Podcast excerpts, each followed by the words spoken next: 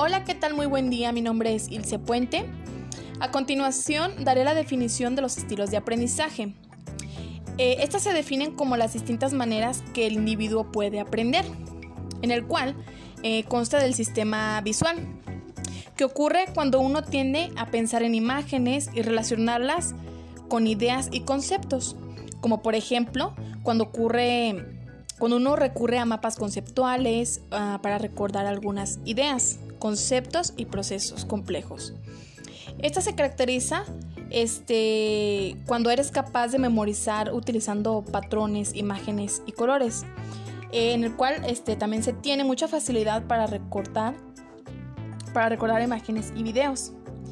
Así también consta del sistema auditivo. En esta, las personas son más auditivas, eh, tienden a recordar mejor la información siguiendo y remomerando una explicación oral. ¿Cómo se caracteriza esta? se aprende fácilmente al prestar atención a lo que dice o narra cierta persona, un profesor, entre otros. Puedes repetir una habilidad y recordar lo que dice alguien más en una conferencia o una clase. Así también este, está el sistema kinestésico, que se trata del aprendizaje relacionado a nuestras sensaciones y movimientos.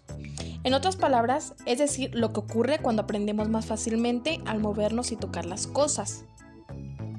En esta se caracteriza este, porque a las personas les gusta este, a través de experiencias como prácticas o laboratorios, juegos, modelos o incluso representaciones tajantes de lo que, estudia, de lo que estudias, como un globo terráqueo, un esqueleto humano, entre otros. Así también eh, eres una, es una persona que se mueve constantemente al hacer eh, la tarea o concentrarse en una actividad. Así también este, se consta de lo que es el lógico o bien matemático, que con mucha facilidad para aprender planteamientos, que se prefiere utilizar sistema de lógica y razonamiento.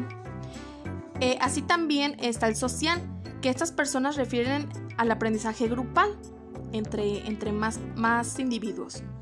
El musical asimilan mejor las cosas con música y ritmo. Y así también este está el solitario, que necesitan aprender de los contenidos sin compañía ni alteraciones de ningún tipo, simplemente estar solos. Esto sería todo. Eh, que pase muy buen día, maestra. Saludos. Hasta luego.